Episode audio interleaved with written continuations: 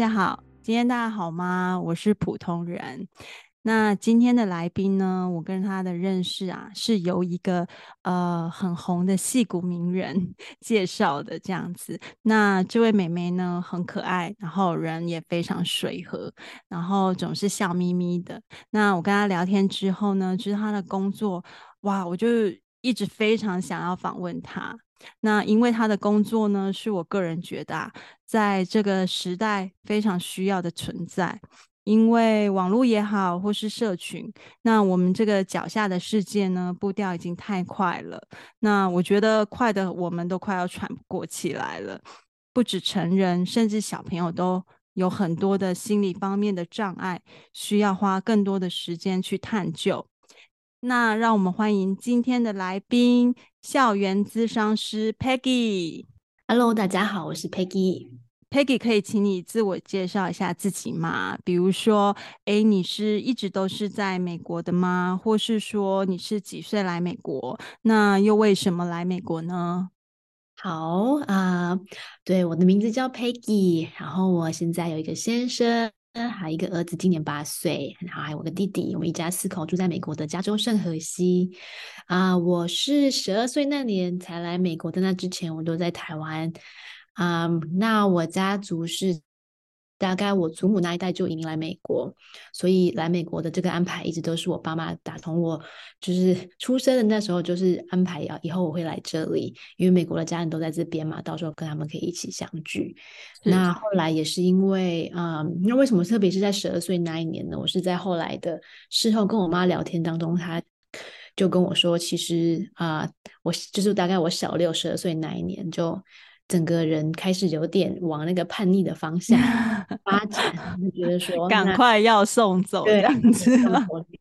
那我那时候的朋友圈会更好。嗯，那呃，你可以跟我们介绍一下你现在的工作是什么吗？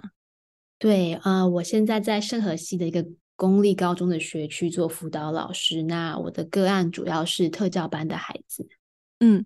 那这里我就很想要请问你说，诶，为什么你当初会想要当这个校园的咨商师或是心辅师？呃，因为我知道心理领域的呃发展其实领域也很多，那你怎么会钟情这一块校园的呃咨商师呢？对，因呃，先讲讲我为什么会想要呃做跟心理相关的是工作好了，因为我。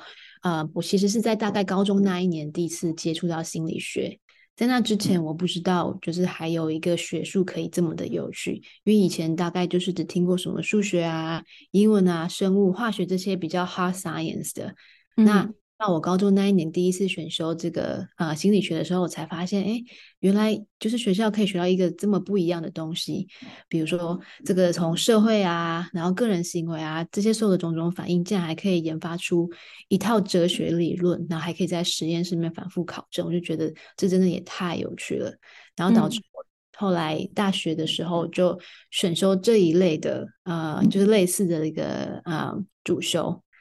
嗯，um, 那嗯，um, 等到就是大学读完了嘛，那就在想说，哎，选这些东西，什么 human relation 啊，communication study 这些心理学相关的，嗯，这种主修到底要怎么样才可以养活自己呢？嗯，嗯就开始在为未来的那个做打算嘛。嗯，那我觉得也是在那个时候接触到呃，school psychology，就是有点类似像教育心理、校园心理，那就觉得哎，这个。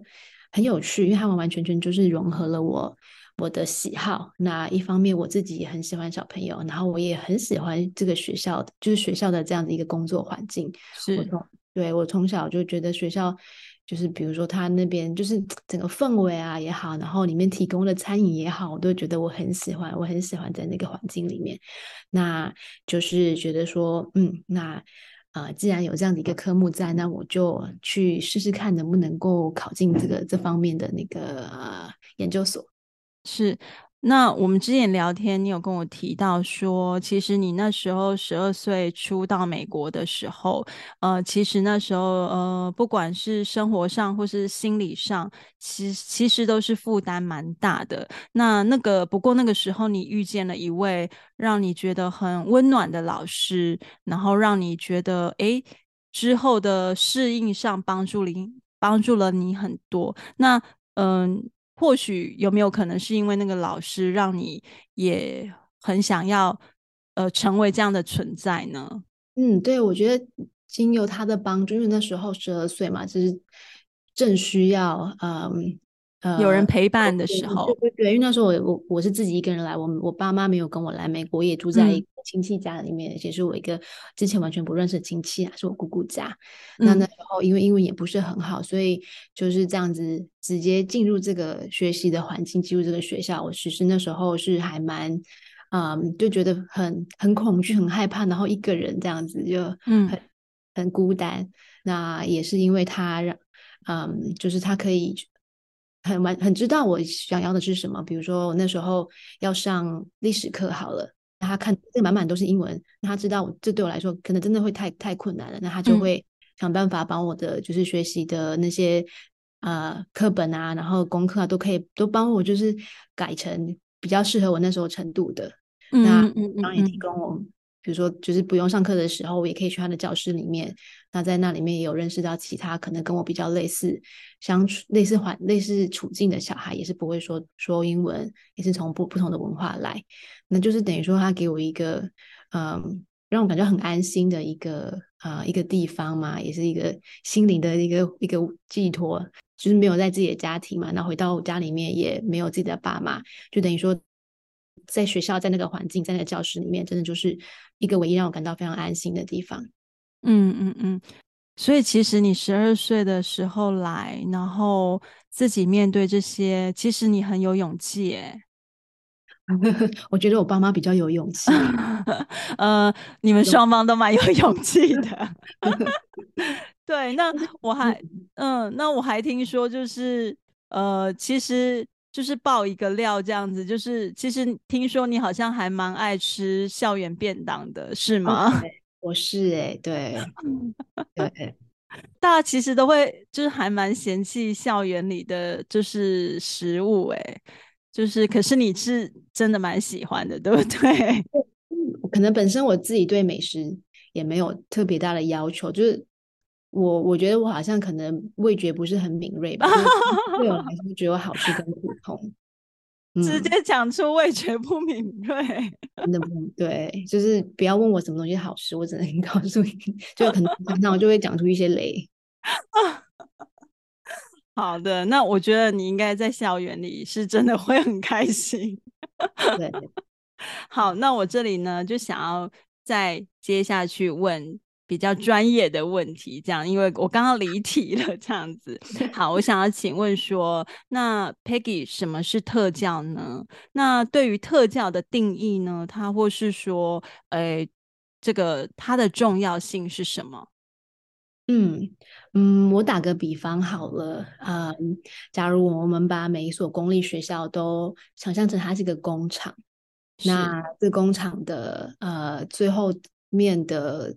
呃，要做的事情就是要产出相同的模子嘛，产品是要做出一模一样的。嗯，那这个公立学校呢，基本上它就是会用类似的教学模式，然后让孩子们就是学一样的东西，然后嗯，就是然后也是有一个呃，透过考试，然后来去看小朋友有没有得到这样子的一个一个啊。呃程度在，嗯嗯嗯，那希望每一个小朋友都有一个均值在，对不对？均值在，对不对？等于说就是，哎，每个小朋友就是都要做出来是方形的样子。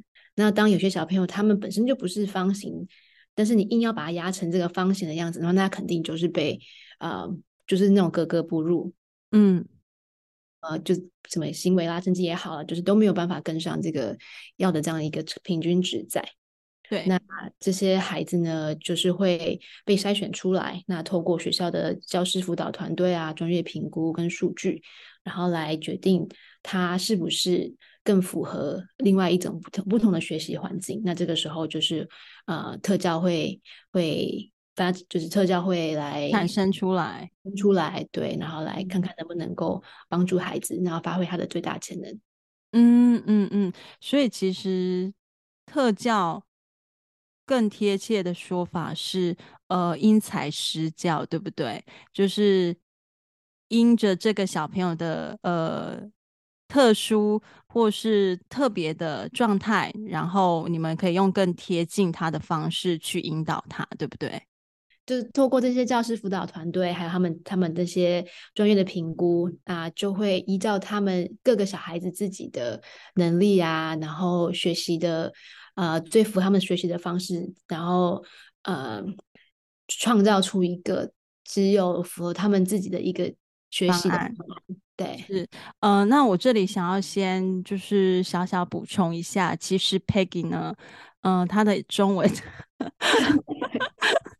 他的中文其实虽然他讲的字正腔圆的，但是其实他的呃中文严格来说就是其实不太轮转，所以就是我们要让他就是慢慢讲，然后有时候要思考一下的时候，就是我在脑子里面在想我要把我要怎么样把我的那一句英文转变成中文，所以请大家多多包涵。我只有对我十二岁就来美国了。嗯、呃，那下一个问题我就想要就是问 Peggy 说，呃，嗯、有没有什么是我们可能比较不熟悉的症状，但是它是属于在特教的范围内？比如说，我这边我就可以先先讲说，像呃之前啊我们在录音的时候，然后我就跟 Peggy 说，诶，我等一下念稿子的时候，念出来念出来的时候可能会卡字哦。那 Peggy 又说为什么啊？然后我就说，哦，因为我有阅读障碍。然后 Peggy 就说，阅读障碍也是特教诶。原来我才知道，哦，我也是特教小朋友诶，我都不知道诶。我一直不知道为什么呢？我自己小时候看字都会颠倒，然后或是呃在字里行间的字会跳字。那我觉得最明显的就是我们小时候如果跟同学去唱 KTV，然后我就会发现，哇，我的同学怎么都那么厉害？为什么他们看那个字幕，然后呃颜色会跑字幕？为什么他们都跟得上那个字幕？然后我完全没办法，就是如果你叫我唱慢歌，很慢的抒情歌，我可能可以；但是如果是那种轻快的，我完全不行。就是我我意识到那个字是什么的时候，他早就已经跳两行走了，所以我完全没有办法，就是看字幕唱歌。那一直到美国之后呢，呃，英文的我看到英文的字母。跳字的情形就更严重了，所以我才知道原来我有阅读障碍，才还给自己一个清白。不然小时候我跟妈妈说：“诶，妈妈，我书看不进去。”妈妈就是先来一个飞踢这样子，然后想说懒惰就算了，还要找一堆借口。所以我觉得以前，呃，在以前的时代，真的是这方面的知识不普及，所以才会导致呃我们都会忽略了它。那所以我这边就很想要。就是请教 Peggy 说，有什么样比较不熟悉的症状呢？其实都是属于在特教范围内的。对，就像你刚刚讲的那些呃种种的症状，那就会属于呃比较属于学习障碍。那呃你的状况就是可能比较偏阅读那一块。那我们也会有啊、一些小朋友情况是比较偏数学，或者是比较偏呃他可能读一些东西，但是他并不。不知道，并他他每一句话都可以念出来，但是他就是不知道自己在念些什么。嗯、呃，是是是，对对对对，不然哦，对所以我这个阅读障碍其实是学习障碍的一种，一种对、哦、的一种，对对对。那也有人就是、哦、嗯，不管怎么样，就是没有办法写出一整篇文章，我觉得会有是那种就会比较像是诶写作文这方面的障碍。对，所以学习障谁是分很多不同样的学习障碍？那当然还有情绪行为障碍啊，比如说啊、呃，在学校里面就是很容易会很焦虑啊，导致没有办法好好的嗯、呃、很专心的上课。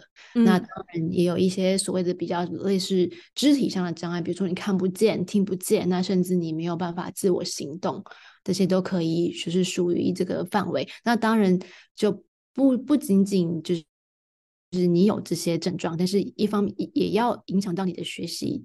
成绩去导你说，你可能有这些所有的障碍，但是你已经找到方法可以去克服，那导致你在学校里面，其实你成绩还能跟得上的话，那或许就不会需要再进入所谓的特殊教育班。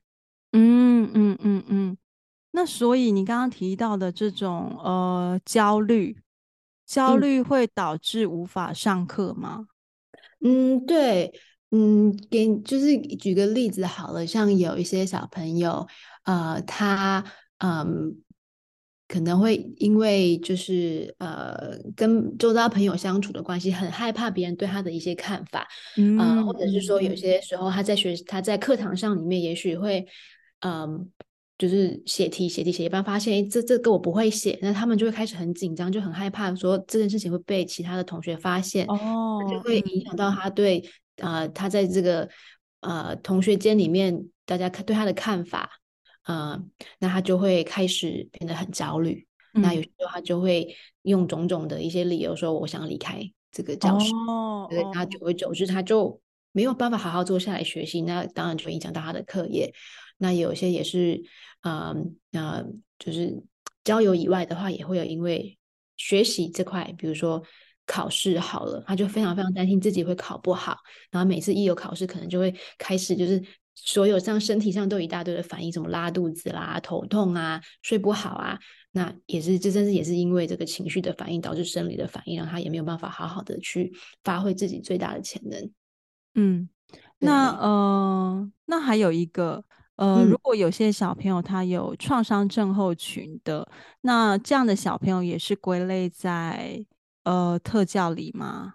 嗯，他不会用这个这个名称。啊，他可能就会把他这个，假如这个小朋友他被诊断出来有呃创伤症候群，他可能就会在属于情绪障碍哦。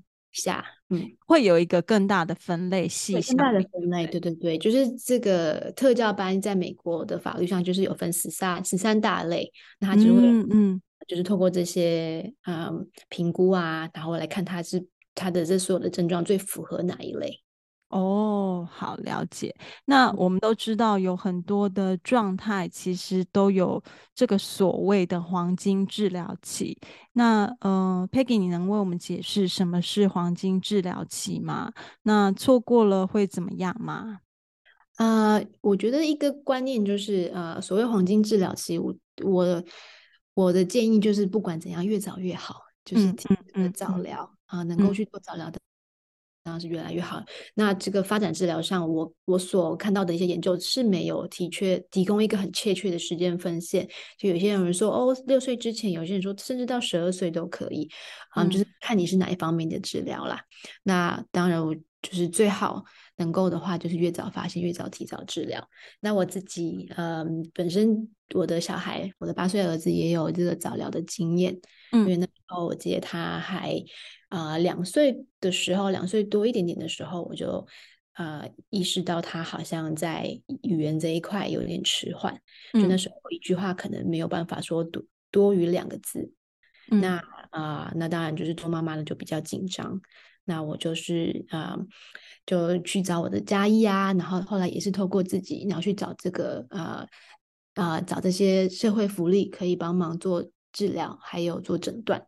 那那时候呢，嗯、呃，就这个我去找的这个呃语言治疗师，就的确说，哎，对，的确是有一点点的迟缓。那嗯就开始啊、呃、做这个啊、呃、治疗。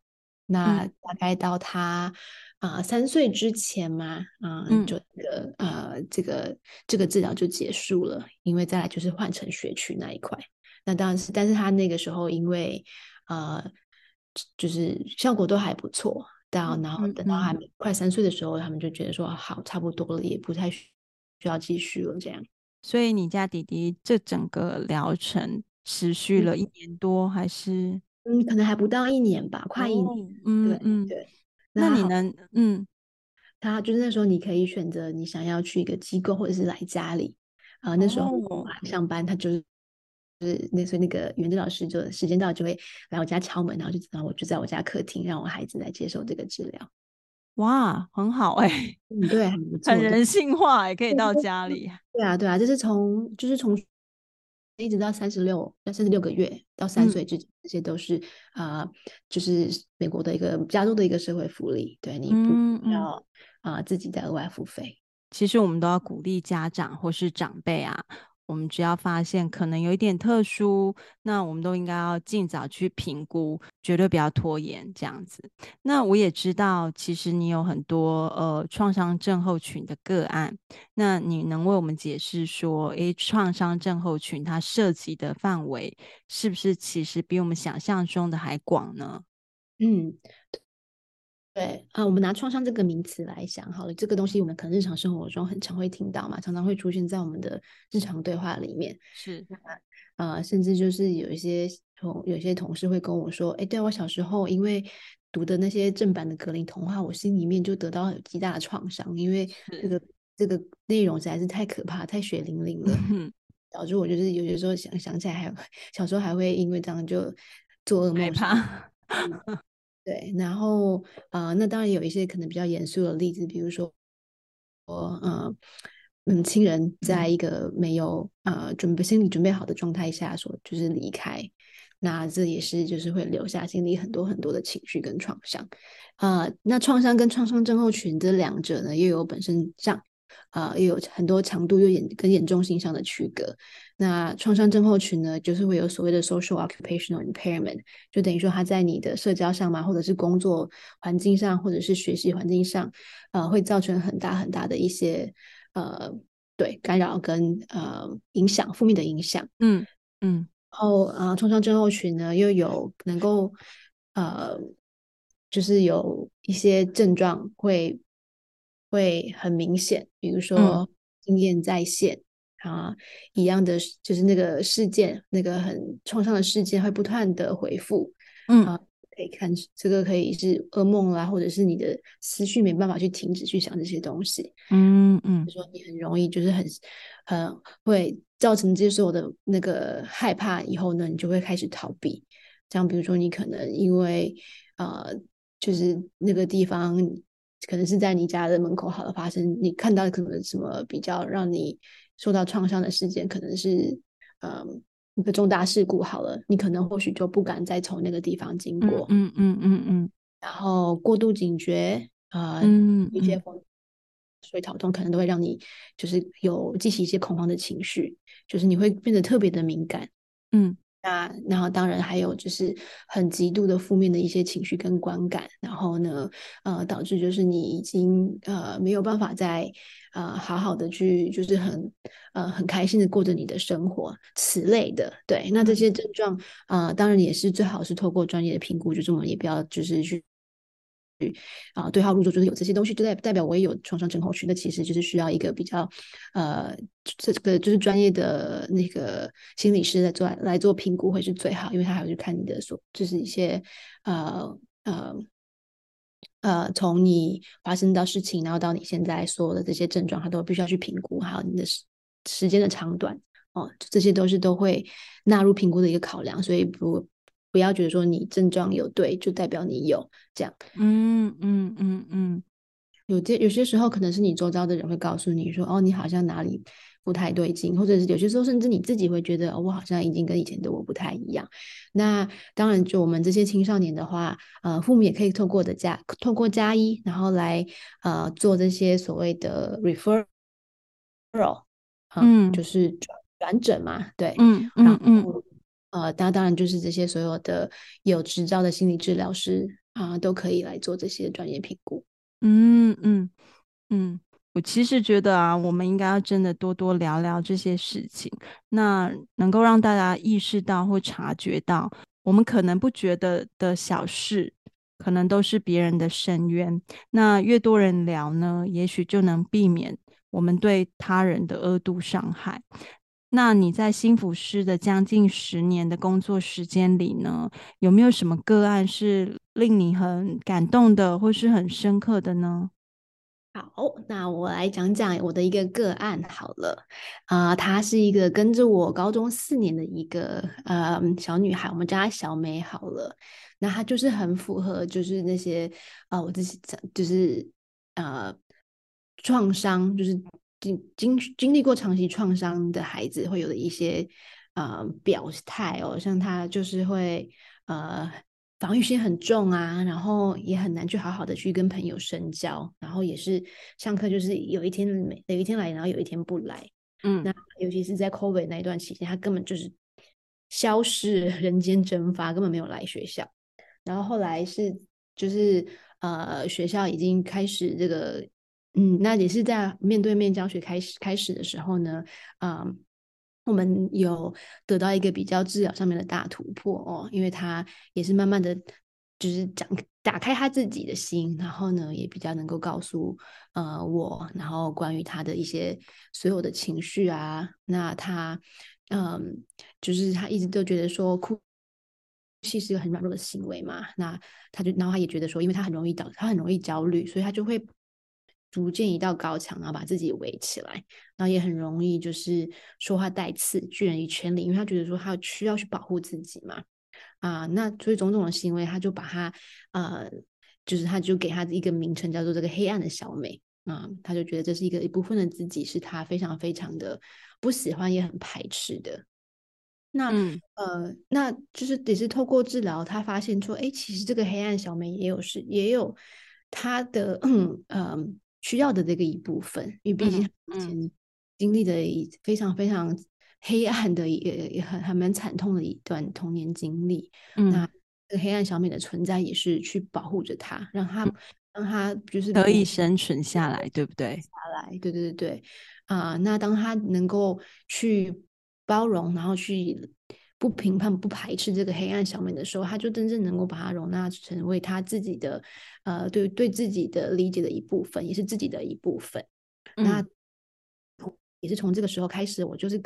真的能看到他强大的恢复力哦，那他慢慢就开始上学，也是嗯，嗯，都有好好来上学了，然后也会开始很在意自己的成绩，那甚至就是有问题的时候，他也不会去害怕去去问老师，然后去去找帮助，那甚至甚至呢，啊、嗯，因为他他的妈妈有个男朋友嘛，那他每天每天就在就是在家里面都会遇到他，嗯、那。因为男朋友呢，其实没有到性侵害的程度，但是也是会对他性骚扰，就是他的存在让他每天回到家就感觉非常非常的不安全。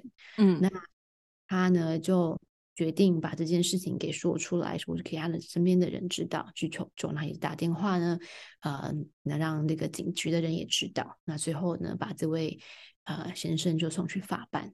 嗯嗯嗯嗯嗯，就是我从他。一开始到现在这样一个一个转变，真的是替他非常非常的开心，也觉得他很、嗯、很佩服他能够有这样子的一个恢复力。嗯，就是有这样的勇气，从一开始呃逃避，然后到最后鼓起勇气为自己发声，对不对？这真的很不简单。嗯、那呃，我知道你有准备两个呃故事嘛，那第二个你也可以为我们分享吗？好啊，那对。第一个是小美嘛，是一个女生。那我来讲讲一个小男生的啊、呃、故事好了。当然，我们就叫他小 J J 啊。嗯，他是从小就被诊断出有自闭症，但是他非常非常的聪明。嗯他呃在班上啊、呃，真正成绩都是数一数二的。而且这已经不是在特教班了，虽然说他是啊、呃、有特教班的这个呃呃有符合特教班的，的这些呃评估。但是他还是在常态班，对，对不对？因为他就是成绩好到他可以在常态班里面，嗯嗯嗯。对，但是他就是还是有这些情绪上的一些障碍，嗯嗯嗯、呃。像比如说他可能事情没有他他如他所愿，或者是有些时候会一些临时的改变，就是嗯、呃，任何东西就可能就是不对他的呃不对他的胃，嗯嗯，的节奏不是他他想要的，他就会暴怒。那从小呢，就是会有打人啊、踢人啊，嗯嗯，对，那这已经不仅仅只是打打同学，还会打老师，嗯嗯，就是有些时候就是拿他打，也就是可能也是可以空拳打，然后是有些时候甚至也会抄起身边的家伙，就是 往往别人身上砸。有一次他就超级大那种垃圾桶，对，就会把它抄起来，然后就去走人，这样。就是情绪就很很反应很激烈的，对对对对。非常的激烈，那就变成说他长大过程，尤其是国中那一段，他没有朋友，因为他他没有人敢接近他，嗯嗯，那么演变成说他也不知道怎么样跟人相处，所以国中到高中这一段呢，也就是让他产产让他出现多很多焦虑的这种情绪，嗯，变成说他必须学校得安排一位老师成天跟在他的身边，然后是等他有一些不安的情绪。就是可以马上安慰他，或者是提前告诉他，哎，有什么变动，所以还有就是呃，不让他就是有这种机会再再再突然的暴怒这样子。嗯嗯，对嗯，那也是他就是来了高中以后，那我们开始一起工作。呃，我觉得有互动吗？对，有互动。然后嗯，那他我觉得也是嗯。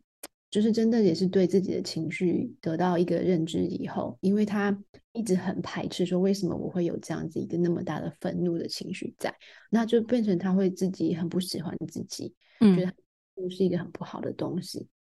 对，那也是就是透过我们聊天啊，然后去去明白说愤怒为什么会有它存在的意义。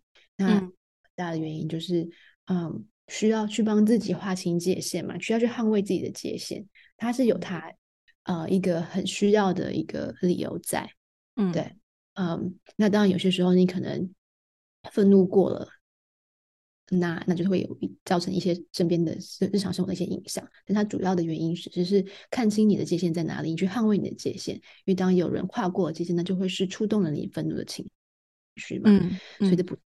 去，就是说，当你看清他的本质的时候，你就会放下对他的评判。那我觉得他也是，嗯，就这几年一起工作啊，然后也是慢慢去理解、去接受这一块。嗯、那然后很有趣的是，当他能够呃慢慢的接受自己情绪的时候，也他的那个暴怒的情况真的就是越来越少了。对，嗯，导致我们就是因为以前他在他的那个嗯，就是。呃，学习的那种方案上面嘛，嗯、我们上面还会就是特别注明说他有情绪上的障，情绪上的障碍。是那前一年我们就把这个这一块给拿下来，因为因为他已经不符合了，我们没有看到他有在这方面的一些。哦、等于说他真的有一个很大的要进，哎，对不对？对对对。那很有趣的也是呢，当他一慢慢能够接受自己的时候，接受自己情绪的时候，他出柜了。哇哦！就出柜了。我最近连着做好几集的，就是呃性别认同的集数，我真的没想到这一集又是会讲到这一块，哎，哇哦，嗯、好神奇哦！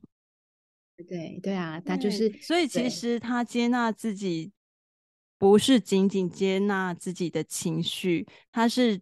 整呃，他是全然的接纳自己，全然的接纳自己，对，非常非常的替他开心，这位小 J。嗯，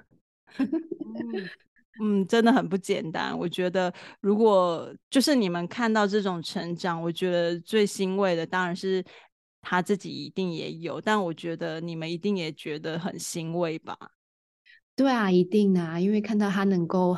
越来越自在的，就是去活出他自己的样子嘛，那就很替他开心。嗯，我觉得这两个故事都影响了一个很美好的结局，我觉得真的很棒哎。对，那嗯，我知道你近年呢、你也开始呃走入身心灵的探索。那你自己觉得，在这个之前的你呢，与现在的你，在面对这些特殊的孩子，你觉得你自己的心境上有没有转折，或是说，呃，有什么不同吗？嗯，我觉得心态吧，心态跟比如说看孩子的角度，我觉得我以前可能会，嗯，嗯，比较背负着就是老师的一些角色，就比如说，哎，你可能没有符合这个学校。嗯，这个学校就是的预期，预期该有的一些行为，那你就是需要去被透过辅导，需要去矫正、去改正。然后我以前可能会比较就是想要去做好这样的一个角色，嗯，但是我后来觉得说，就是透过身心灵发展，我就去明白，每个人其实有他们自己的，嗯。本质跟内在的一些啊、呃，为什么他们会就是他们有这样子做一些行为，并不代表是需要去被改变的。嗯，对，嗯、呃，就是可能更能够帮助用不同角度去看他们吧，然后不不不再去那么的去关注外显的行为，嗯、然后呃跳脱那种二元对立的思考。对，嗯、呃，不会想着要去矫正他们，而是说呃你们可能哪些地方没有适应到这个学校的生活，那没有关系。他，呃，这个原因是什么？我们去，我们去去理解他。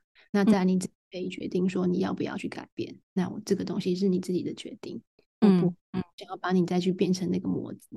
嗯，等于你现在可以用呃更远的视角，一个更大的视角去看待这整个事情，不管是他或是他身上的这一个特殊，对不对？嗯，对对对。而且我觉得有时候孩子有他自己的时间点，有些时候他可能也许他需要去经历这一段的叛逆，好了，或是这一这一段的这些情绪的，嗯，所谓的情绪的障碍。嗯嗯，然后对，这中间也许一定也有他的原因，跟他要学习的课题。那我觉得就是我我的我的，与其就是说我要去矫正他，我不如就是在他旁边去帮着他，伴他，伴他。对，是是是，就是每个人都有自己的节奏，对不对？对对。然后也让我想到，就是我有一个呃小，也是一个高中生，那他是被诊断出是那个过动儿嘛，过动症。嗯。嗯嗯，那他他也是真的就是帮助我用另外一种角度来去看这些所谓的嗯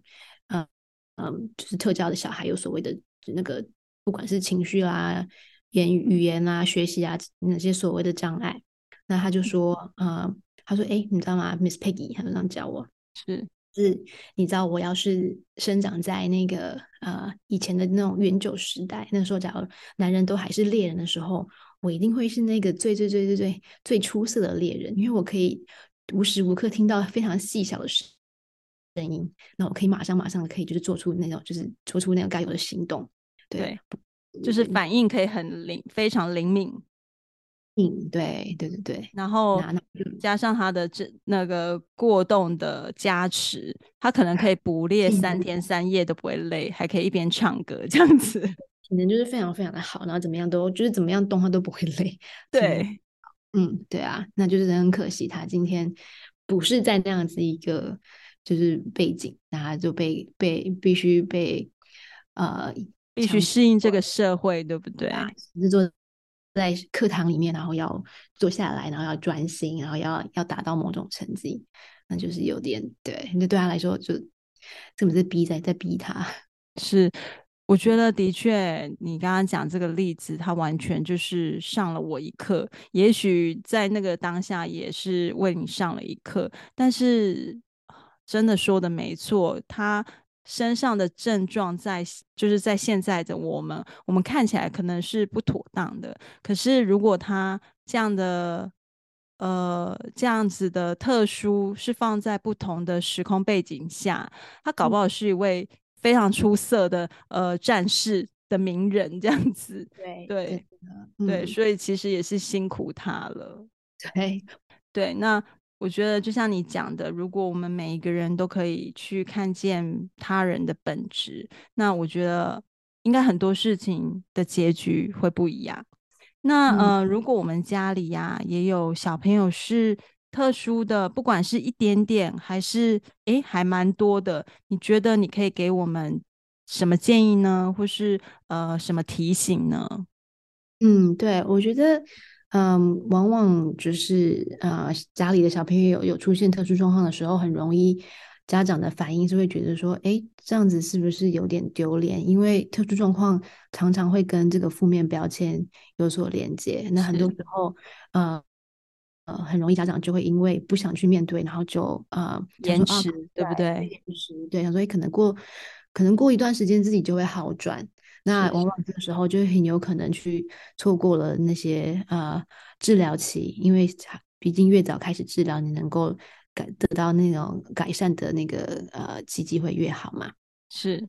所以说，我觉得，呃，不管怎样，就是试着去理解啊，然后能够的话，因为因为通常很多时候，可能你自己会发现，家长也许自己会发现到不一样，但是你一定可能会听到，啊，学校老师啊，或者是有人会跟你说，哎，这是不是哪里不太，啊，可能就是跟啊一般的正这一般的小孩发展不太一样。那当你就是有受到这样子的一个嗯提醒的时候，是对，嗯，就是啊。可以去透过自己的家医啦，啊、呃，或者是找这些专业人士来帮忙做一个嗯评估评估。对对，有时候家长对于这份特殊，我觉得会会有点抗拒，是不是？嗯，对，尤其是他尤其他觉得说这个特殊是是有负面的标签的时候，嗯嗯，就看家长怎么样看他。对，其实我觉得，嗯、呃，当孩子是种成长，那其实当父母也是一种成长。最后一题呢，作为匿名日记的传统，我想要问最后一题作为今天的结束。那请问 Peggy，想要跟过去的自己说什么吗？嗯，我想想哦，我觉得可能讲出来有会有一点太心灵鸡汤。啊、不过还是是我真实的想法啦。啊、我觉得也许就是过去的人生，所有的跌跌撞撞，那些都是呃丰富生命的经历。然后有些时候可能会觉得说，哦，怎么会做出那样的决定啊？或者说那样的话，会觉得哎，有一点点没有办法去放下啊、或者觉得还是为这件事情感觉到很丢脸什么的。那啊、那既然它都是一种经历，嗯。从中都可以学到些什么，那不如就试着去放下对他的评判，然后可以继续勇敢乐乐观的往前走。那想要听到未来的自己跟你说什么吗？嗯，我想也是类似的，呃，类似的一些思维吧。我觉得，嗯，因为开始接触身心灵嘛，我觉得，嗯，希望自己更能够顺着宇宙的顺流嘛，嗯，不要给自己有太大的一些。附加的一些呃框框框框架架，然后呢，就是就是没无所畏惧的往前走，然后就对，然后去好好去享受宇宙要给你的这个生命的丰富跟丰盛。好，那谢谢今天呢 Peggy 的分享，带给我们很多的知识。还有去理解的机会，那也很谢谢 Peggy 在她的领域里这样的付出爱，让这些可爱的孩子可以更舒服的在这个世界生活着。谢谢 Peggy，谢谢大家。那今天我们就到这里，谢谢大家，拜拜，拜拜。